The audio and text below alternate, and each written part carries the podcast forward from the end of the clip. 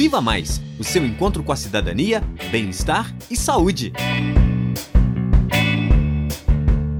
Olá, ouvinte! Eu sou Álvaro Bertolini, aluno do nono período de Medicina da UFOP, e no Viva Mais de hoje nós vamos falar sobre transplante de órgãos. Eu aposto que você já ouviu falar nesse tema, que foi um dos maiores avanços da medicina no século XX. O nosso país é um dos pioneiros em alguns tipos de transplantes. Foi aqui no Brasil que aconteceu o primeiro transplante de coração da América Latina e o sexto do mundo, em 1968, além do primeiro transplante de útero bem sucedido, em 2016, entre muitos outros. Você sabia que o Brasil é o segundo país que mais realiza transplantes todos os anos? E sabia também que o SUS é essencial para a ocorrência dessas doações? Para falar sobre esse tema tão importante, eu gostaria de convidar o Dr. Agnaldo Lima, médico cirurgião do aparelho digestivo, coordenador do transplante de fígado da Santa Casa de Belo Horizonte. Ele já foi coordenador do Departamento de Fígado da Associação Brasileira de Transplante de Órgãos e é membro da Câmara Técnica Nacional do Transplante de Fígado do Ministério da Saúde. Muito obrigado por sua participação, Dr. Agnaldo, e seja bem-vindo. Para começar o programa de hoje, eu gostaria de saber algo que deveria ser ensinado até mesmo nas escolas brasileiras. Doutor Aguinaldo, o que uma pessoa que tem interesse em doar órgãos deve fazer para se tornar um doador aqui no Brasil? É preciso assinar algum documento expressando essa vontade?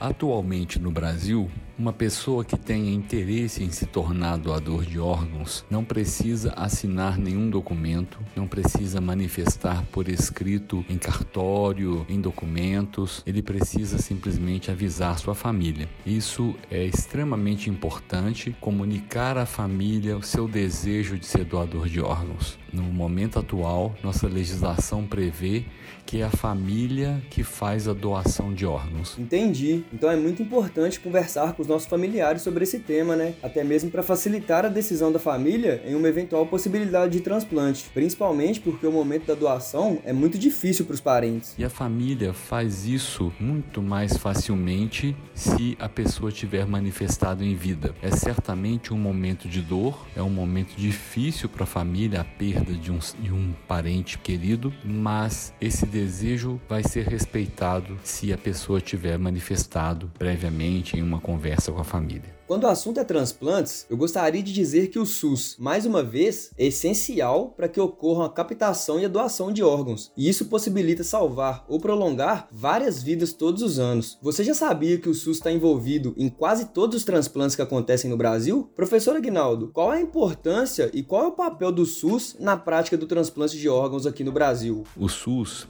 é extremamente relevante na prática do transplante de órgãos no Brasil. Cerca de 90 a 95% dos transplantes de fígado, por exemplo, são realizados pelo Sistema Único de Saúde. É, o, o SUS ele paga as cirurgias de transplante já há muitos anos e isso inclui os transplantes de fígado, de coração, de rins, de pâncreas, de pulmão e, com a frequência menor, transplantes de intestino. Além disso, alguns tecidos também são transplantados e o SUS paga esses transplantes também, como por exemplo o transplante de córnea, transplante de pele e o transplante de tecido ósseo. Muito legal, doutor. E quais são os órgãos mais transplantados no nosso país? Os órgãos mais transplantados são os rins, porque além de serem em par, né? Então cada doador quase sempre pode doar os dois rins. Além disso, existe uma atividade grande de doador é, vivo que doa um dos rins para um parente.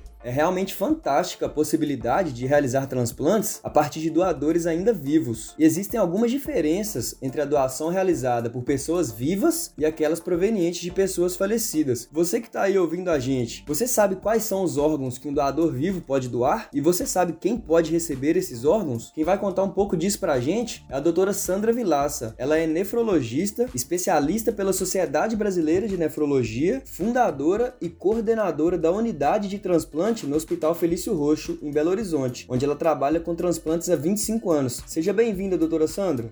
O doador vivo é alguém em boas condições de saúde que pode doar para um parente até quarto grau, de um rim, parte do pulmão ou parte do fígado e medula óssea. E em relação ao doador falecido, como saber se ele pode ou se ele não pode doar órgãos? O doador falecido é alguém que teve o diagnóstico de morte encefálica, que é a perda irreversível da função cerebral. O diagnóstico de morte encefálica é bem estabelecido pelo Conselho Federal de Medicina e tem sempre um exame de imagem confirmatório, que pode ser um eletroencefalograma, ultrassom, tomografia ou ressonância magnética. Entendi. Dentro da doação de órgãos, sinceramente, um assunto que sempre me chamou muita atenção é o transplante de medula óssea. Os primeiros transplantes de medula óssea, eles datam da década de 1960 e desde então, com todos os avanços da medicina, atualmente essa doação pode ajudar no tratamento de mais de 80 doenças e o mais interessante é que ela não causa prejuízos aos doadores. Para continuar nossa conversa, eu gostaria de chamar o Dr. Marcelo Tavares. Ele é médico nefrologista pediátrico e ele já foi coordenador do programa de transplante renal pediátrico da Santa Casa de BH e atuou também como membro do Departamento de Transplante Pediátrico da Associação Brasileira de Transplante de Órgãos. Seja bem-vindo, Dr. Marcelo, e obrigado pela participação. Eu queria saber o que, que eu preciso fazer para me tornar um potencial doador de medula óssea. A pessoa que tem interesse, ela primeiro ela tem que se enquadrar em algumas situações. Ela tem que ter entre 18 e 35 anos, ter um bom estado geral de saúde, não ter nenhuma doença infecciosa, um incapacitante, não pode apresentar nenhuma doença neoplásica, né, nenhum câncer, nem doença do sangue, que a gente chama de doença hematológica, né, ou até mesmo nenhum problema do sistema imunológico. Se a pessoa se enquadrar né, nessas condições, ela pode procurar o hemocentro mais próximo da sua residência e pode agendar ou uma consulta para esclarecer, ou eventualmente alguns centros eles têm palestras é, esclarecendo a doação de medula óssea para a população em geral. Se a pessoa concordar, uma amostra de sangue, então de 10 ml, coletado lá no hemocentro e a partir dessa amostra vai ser avaliada a histocompatibilidade, né, alguns parâmetros HLA, para conseguir definir em que tipo de perfil essa potencial doação vai se enquadrar, ou seja, a compatibilidade com pacientes que estejam nessas condições que eu falei. Muito legal saber disso. E quem é que poderia se beneficiar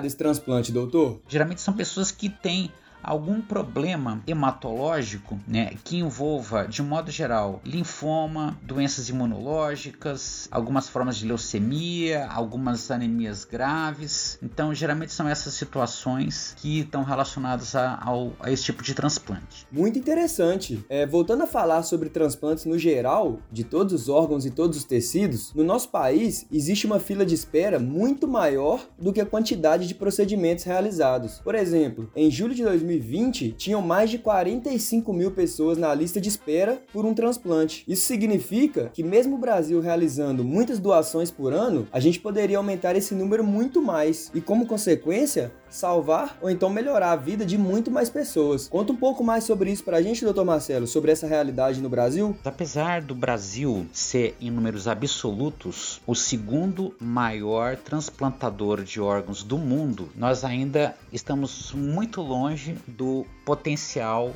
que nós temos como país doador. Porque quando nós colocamos esse número absoluto e avaliamos com relação a número de população, nós caímos, por exemplo, em transplante renal no ano de 2020, por exemplo, segundo o Registro Brasileiro de Transplante, nós caímos para a 32 colocação. E em termos de transplante hepático, nós caímos para a 25 colocação. Ou seja, existe ainda um grande potencial de crescimento. Então, pelo visto, a gente ainda tem um longo caminho pela frente para melhorar essa realidade dos transplantes, né? Para responder a última pergunta de hoje, eu passo a palavra novamente para o Dr. Agnaldo. Dr. Agnaldo, o que, que pode ser feito para aumentar o número de doações de órgãos no nosso país? O primeiro é uma campanha constante em prol da doação de órgãos. Nós temos algumas datas comemorativas, como agora no Setembro Verde, onde a gente faz a semana da doação de órgãos, a gente estimula as pessoas a falar do assunto, mas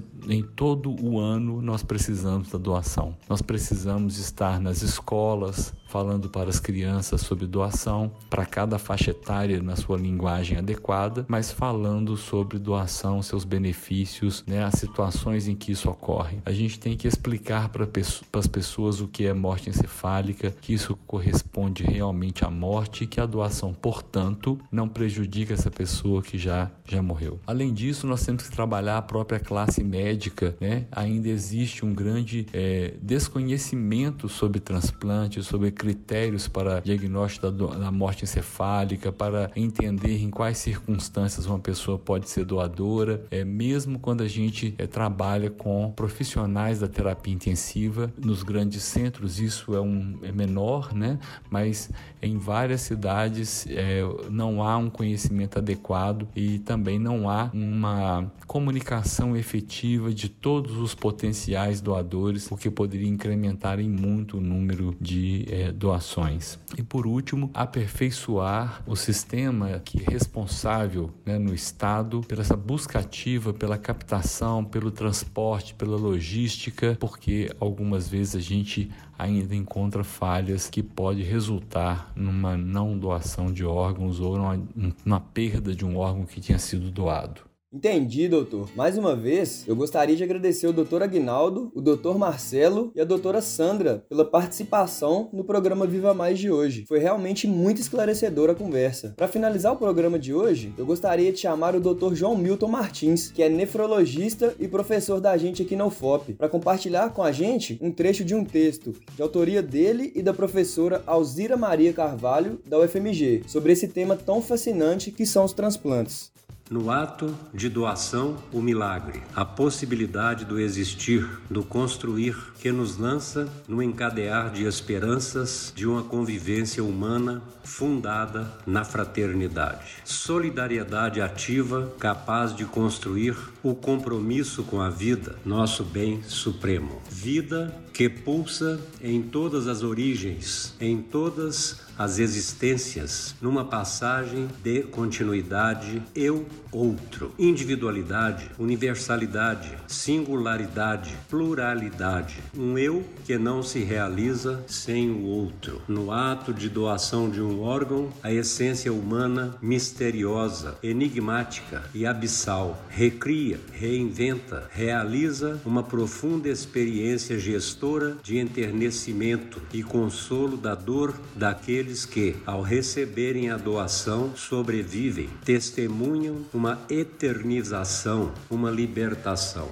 No ato de doação de um órgão, a superação de limites, uma atitude de crença na vida, de confiança na acolhida, uma atitude de altruísmo, uma ternura vital. Bacana demais esse texto. Muito obrigado pela participação, Dr. João. E aí, ouvinte, gostou do episódio de hoje? O que você está esperando para avisar a sua família que você vai ser um doador? E outra coisa, você já sabia que o SUS era tão importante também nos transplantes de órgãos? Então lembre-se, defenda o SUS, ele é seu por direito. Obrigado pela atenção e até o próximo episódio.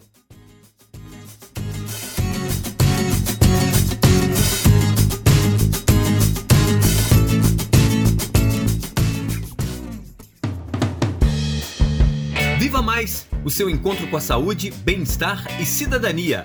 Pesquisa e redação, Ana Luísa Godinho e Álvaro Bertolini. Coordenação de produção, Glaucio Santos. Edição e sonoplastia, Luiz Felipe Campioto. Coordenação de pesquisa, professora Heloísa Lima. Produção, Rádio FOP FM e programa de extensão Viva Mais.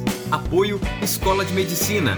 Realização, Universidade Federal de Ouro Preto.